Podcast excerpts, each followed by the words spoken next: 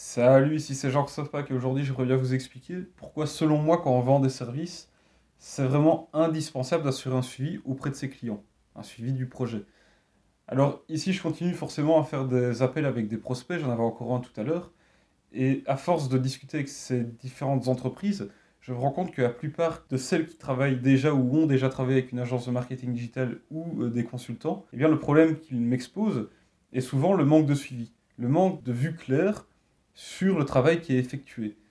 Encore ici, euh, tout à l'heure, le prospect avec qui je parlais, eh bien, il m'expliquait que ça fait environ 4-5 ans qu'il travaille avec la même personne, qui le rapporte des résultats satisfaisants, des leads, mais que voilà, parfois, il y a des périodes où il n'y a aucun lead généré. Et ils n'ont aucune nouvelle de cette personne-là, et donc, pour eux, ils ont l'impression qu'en fait, la personne ne suit pas du tout les publicités, et n'est même pas au courant du fait qu'il y a cette baisse de résultats, cette grosse chute de résultats pendant plusieurs semaines, plusieurs mois parfois. Et il m'a expliqué, en tout cas le prospect avec qui je parlais, que ça le dérangeait, qu'il disait, voilà, euh, euh, ok, il apporte quand même des résultats intéressants, mais on, se demande s'il n'y a pas moyen d'avoir plus. S'il n'y a pas moyen d'avoir plus pour euh, la même dépense publicitaire. Donc en gros, il soupçonne cette personne de ne pas utiliser le budget de manière vraiment optimale, puisqu'ils ont l'impression qu'il ne met pas en place d'optimisation, vu que quand il y a des baisses de résultats, ils n'entendent pas parler de lui, et donc c'est comme s'il ne faisait rien, selon eux. Et c'est pas la première fois que j'entends ça. Il y a ça, il y a aussi le fait que parfois des agences, eh bien, elles, vendent un service, et le client ne sait pas vraiment euh, savoir, tiens, euh, combien d'euros ont été dépensés, et qu'est-ce qu'ils ont généré en termes de résultats. Est-ce que c'est vraiment, par exemple, euh, si un site web a du trafic grâce à du SEO, de la pub sur Facebook, de la pub sur euh, Google Ads, eh bien, ils n'arrivent pas à savoir exactement d'où sont venus les prospects. Est-ce que les prospects sont venus de, du SEO, de la pub sur Google, de la pub sur Facebook? Et donc, ils ne savent pas vraiment si les résultats obtenus, tous les leads qu'ils obtiennent, proviennent vraiment du travail de l'agence qu'ils ont engagé, par exemple, pour faire de la pub sur Facebook. Donc, c'est vraiment un problème qui revient souvent, en tout cas, dans le domaine du marketing digital, mais ça peut arriver dans plein d'autres choses.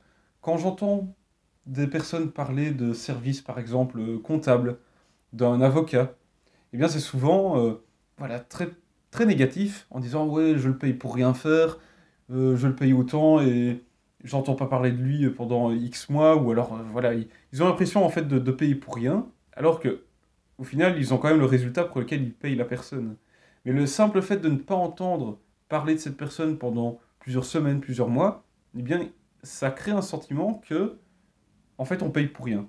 Qu'on paye cette personne pour qu'elle ne, ne foute rien, en quelque sorte. Et c'est quelque chose qu'il faut éviter parce que, par exemple, ici, que je vous dis, le, prospect que j'avais tout à l'heure, il était très intéressé de travailler avec nous parce que il disait que le, le consultant avec qui il travaille aujourd'hui, voilà, ils, ont l'impression qu'il fait rien, qu'il n'est pas impliqué, qu'il ne les conseille pas, qu'il est euh, tout à fait passif en fait, qu'il a que c'est une relation passive et il disait, voilà, on a envie de plus maintenant, on a envie de voir s'il n'y a pas moyen d'avoir un meilleur service, d'être mieux servi, d'avoir des meilleurs résultats, et ainsi de suite. Donc peut-être que cette personne fait très bien son travail, qu'elle fait de l'optimisation, etc. Mais si elle ne le communique pas, il ne saurait pas le savoir, et voilà ce qui arrive.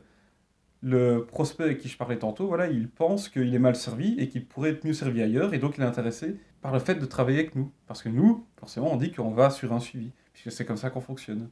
Donc voilà ici ce que je veux vous dire dans cet épisode c'est qu'il faut faire gaffe lors de, des projets avec vos clients, vraiment vous assurer d'avoir une communication assez régulière.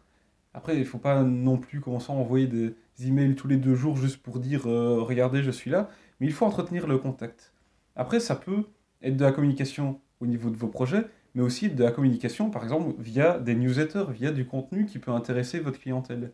Mais le tout, c'est de garder contact pour éviter cette situation où votre client a l'impression d'être un peu délaissé que vous ne faites plus rien pour lui. Alors que peut-être que vous continuez à travailler tout à fait normalement, que vous travaillez plusieurs heures peut-être par mois euh, sur son projet, mais si vous ne lui dites pas que vous ne gardez pas le contact avec lui, que vous ne le maintenez pas à jour sur ce que vous réalisez, eh bien il ne peut pas le savoir, il ne sait pas le sucer de son pouce. Donc c'est vraiment important de garder le contact, de continuer à communiquer régulièrement avec vos clients pour éviter cette frustration.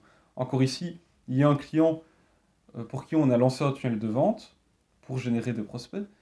Et voilà, première semaine, résultat, il n'était pas trop content.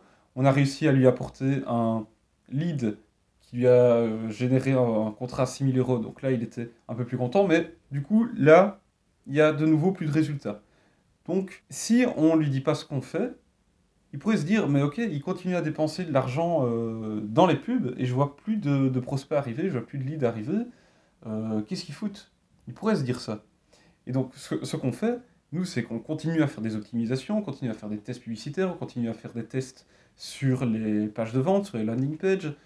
Et si on lui dit pas, il sait pas le savoir parce qu'il le voit pas. Et donc, ce qu'on fait, c'est qu'on s'assure, à chaque fois qu'on met en place un nouveau test, on lui envoie un petit mail pour lui dire voilà, euh, on a remarqué qu'il n'y avait pas eu beaucoup de résultats ces derniers jours, voilà ce qu'on a observé, on fait un petit feedback et on lui dit voilà ce qu'on compte mettre en place pour essayer d'améliorer les performances dans les prochains jours. Et on fait ça environ une fois par semaine pour être sûr que le client soit euh, au courant du fait qu'on continue à travailler pour lui, qu'il ne nous a pas juste donné de l'argent, qu'on dépense, et puis voilà, basta, il nous a payé nos prestations, et puis on dépense son budget publicitaire sans en avoir plus rien à faire. Donc voilà, on, s'assure euh, de, bien garder un suivi pour montrer qu'on continue à avoir un intérêt pour son projet, qu'on a investi dedans.